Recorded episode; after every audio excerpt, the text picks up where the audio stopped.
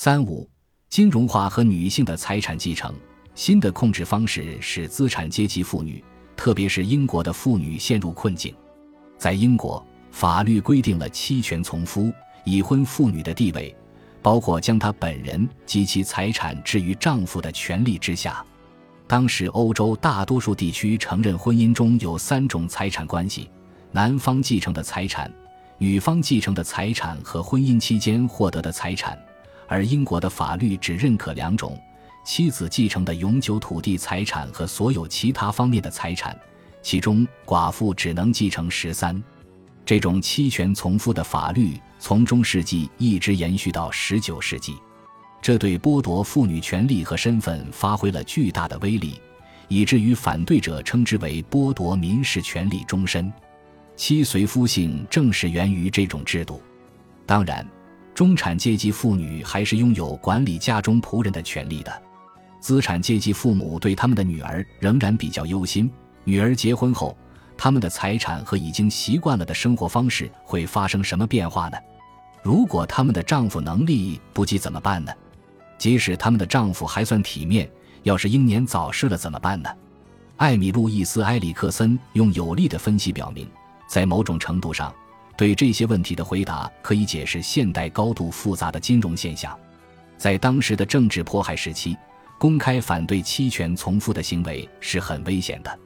为了生存，为了不那么公然起来反抗，英国人制定了契约法，并使自己遵守起来。这样一来，寡妇能保护自身的财产安全，期权从夫制度下的儿童有了生活来源，赡养寡妇的家庭获得了一份财富回报保障。埃里克森认为，虽然这些安排本身并非金融工具。但是他们帮助建立了一种氛围，使得为名义上的财产寻求法律保障的概念被广为接受。这对于未婚资产阶级女性来说尤为重要，因为她们能够获得资金参与投机交易，而资本主义正是通过投机交易发展起来的。甚至有证据表明，当男人在英国南海公司金融泡沫中亏得精光的时候，同样加入这一投机狂潮的妇女却往往大赚了一笔。虽然不以此做太多文章，但值得注意的是，今天的金融工具、期权和衍生工具的法律和文化基础在那时就已经建立了，可以对冲资产主义制度下妇女在整个家庭的损失。当然，未婚妇女参与金融市场并非新型核心家庭的目标，我们只不过把它作为例子，用来说明阶级和性别之间的不可约性。也可以说明历史的偶然性在塑造现代资本主义过程中的重要作用。对于无意成为投资阶层的女性来说，婚姻提供了其他可能性。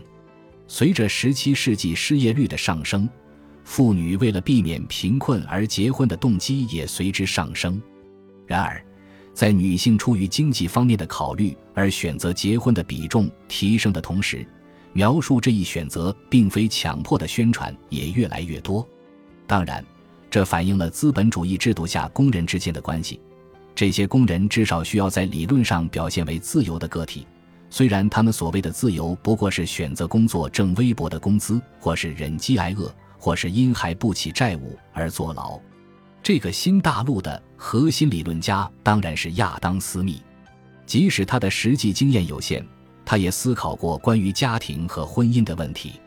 斯密既没有结过婚，也没有养育过孩子。他与母亲玛格丽特·道格拉斯一起生活，成年后大部分生活都由母亲照顾，而他母亲是他的受养人。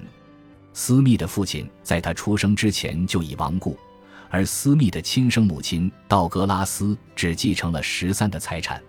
斯密两岁时继承了他父亲的财产。道格拉斯在丈夫死后，经济上依赖他蹒跚学步的孩子的原因，就在于妻权从夫的法律。一七五九年首次出版的《道德情操论》中，斯密提到了他对北美原住民婚姻的认识。斯密认为，这是一种由长辈安排，而不是由夫妻双方自由达成的契约合同。原住民为什么不能自由结婚？斯密使用与哥伦布对性的描述类似的语言写道。因为爱情中体现出的柔弱，在野蛮人看来是最不可饶恕的。这是一个奇怪的逻辑，但有助于表明他的观点。最好的婚姻是发生在英国的那种，男人和女人自由选择，在爱情上平等相待。